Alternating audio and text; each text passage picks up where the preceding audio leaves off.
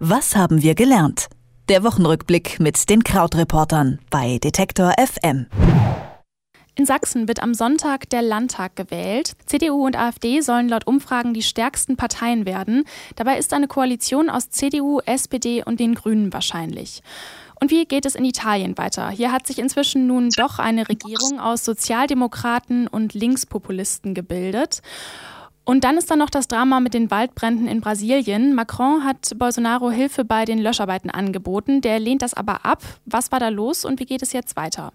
Über diese Themen spreche ich mit Christian Fahrenbach von den Krautreportern. Hallo Christian. Hallo. Wenn wir uns erstmal den lokalen Themen zu, den Prognosen nach wird es in Sachsen ja eine Drei-Parteien-Koalition mit CDU, SPD und den Grünen geben. Wie schätzt du die Handlungsfähigkeit so einer Regierung ein? Es wäre auf jeden Fall erstmal was Neues. Das haben wir ja noch nicht gesehen, dass diese drei zusammengehen. Aber äh, du hast es schon gesagt, rechnerisch gibt es gar keine oder fast keine andere Möglichkeit, außer eben einem Zusammenschluss von drei Parteien diesem, äh, dieses Mal. Bisher regieren ja in Sachsen CDU und SPD zusammen, aber die sind sehr, sehr weit von der Mehrheit entfernt. Ähm, der CDU-Ministerpräsident Michael Kretschmer hat ausgeschlossen, mit der AfD zusammenzugehen. Also ähm, wäre eben eine Option zu sagen, CDU, SPD und Grüne. Ähm, wenn wir drauf schauen, was ist da politisch und welche Probleme könnte es da geben, dann sehen wir zum Beispiel, dass die in der Kohlepolitik weiter auseinander liegen, weil die Grünen einen früheren Kohleausstieg wollen als zum Beispiel die CDU. Und dann geht es tatsächlich um den Umgang mit Wölfen, was ein Thema im Wahlkampf war, ähm, wo die CDU den Schutzstatus der Wölfe ähm, quasi verringern möchte und SPD und Grüne lehnen das ab. Ähm, aber das sind ja möglicherweise beides Politikthemen oder Politikfelder, auf denen man einen Kompromiss finden kann. Und ähm, dann wird ja noch in Brandenburg gewählt. Was gibt es denn da zu berichten oder darüber Wichtiges zu wissen? Ähm, in Brandenburg ist die Lage so ein bisschen anders. Also wir sehen dort, seit 30 Jahren regiert da die SPD in verschiedenen Konstellationen mit. Äh, seit zehn Jahren jetzt in einer rot-roten Koalition mit den Linken und eben davon seit sechs Jahren unter der Führung von Dieter Woidke. Ähm, aber auch dieses Bündnis wird ziemlich sicher seine Mehrheit verlieren. Wir sehen jetzt in den Umfragen, dass da SPD und AfD gleich aufliegen. Ähm, und möglich wäre zum Beispiel da, dass da Rot-Grün-Rot, also SPD, Grüne, Linke zusammengehen. Ähm, hier hat auch die CDU sogar angekündigt, mit äh, den Linken reden zu wollen, aber nicht mit der AfD. Ähm, also auch da gibt es dann Gespräche, die möglicherweise etwas komplexer werden könnten. Ähm, ein Thema, was vielleicht ein Knackpunkt wäre hier bei einer rot-rot-grünen Koalition, wäre ähm, das Thema Schulen. Denn die Linke spricht sich dafür aus, dass es eben eine Gemeinschaftsschule geben soll, an die alle Schüler zusammengehen als bevorzugte Schulform.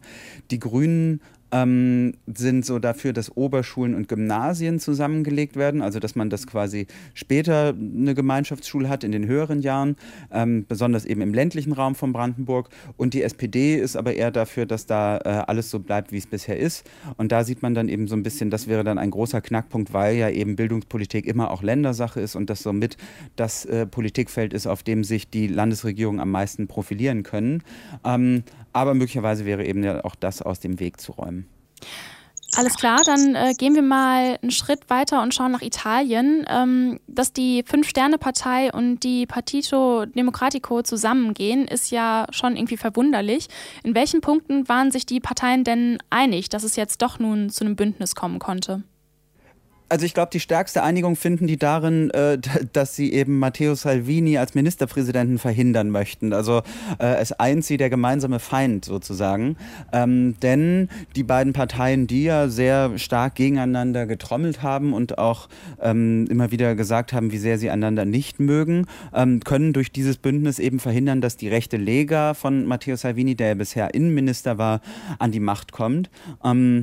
Dass äh, jetzt aber es zu diesem Bündnis kommt, erscheint erstmal so auf dem Papier auch logisch, denn Partito Democratico sind ja Sozialdemokraten, Cinque Stelle sind erstmal auf dem Papier Linkspopulisten, also ähm, da ist die Schnittmenge schon relativ groß. Ähm, zum Beispiel sind jetzt auch vom Tisch diese Neuverschuldungspläne von Matteo Salvini, der sehr viel neues Geld äh, versprochen hatte für äh, ärmere Leute, was eben auch dazu führt, dass vor allen Dingen in Brüssel die EU die neue Regierung Regierung gut heißt. Und da hat man eben äh, begrüßt, dass äh, erstmal wieder Ruhe nach Italien kehrt, einkehrt, ähm, dass eben auch diese Gefahr abgewandt ist, dass die Europäische Union weiter destabilisiert wird und dass es eben möglicherweise sogar finanziell jetzt dann leichter würde und die, weil die Neuverschuldung des Landes nicht so groß wird.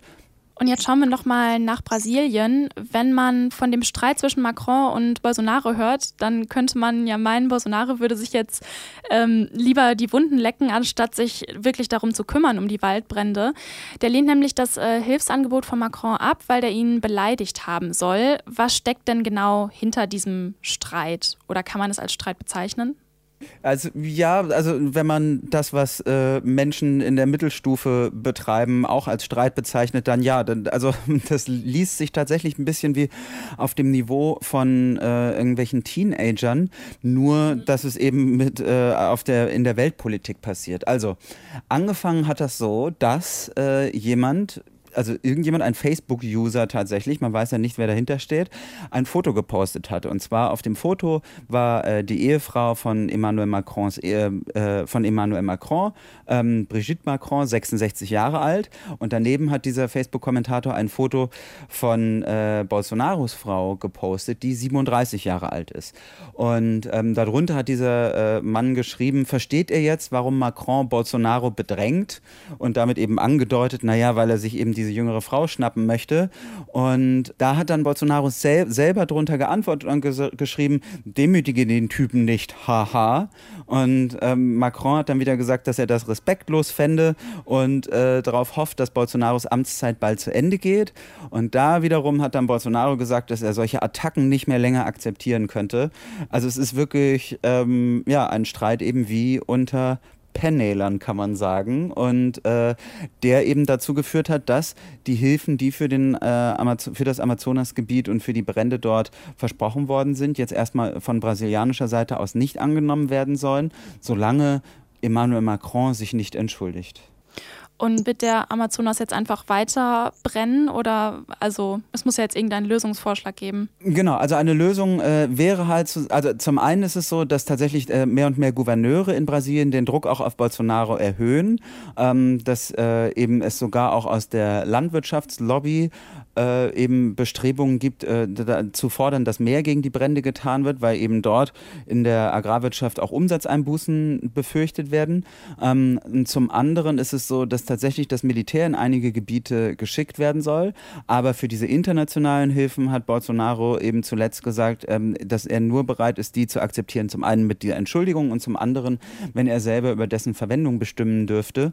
Und ähm, wir sehen da im Prinzip jetzt sowas wie das erste Mal, dass eine solche Debatte, ähm, die ja letztlich davon handelt, wie andere Staaten in die Souveränität eines einzelnen Landes eingreifen können, dass äh, eine solche Debatte an ihre Grenzen stößt. Denn äh, die Klimafragen der Zukunft werden immer wieder dazu führen, dass eben die Welt sagen wird, naja, wenn aber jetzt in deinem Land Brände sind, wir müssen halt alle was dagegen tun ähm, und du musst das jetzt anfangen zu akzeptieren. Also da sieht man so ein bisschen wie so ein Modellversuch oder so eine Modelldiskussion jetzt, wie das äh, später weitergehen könnte.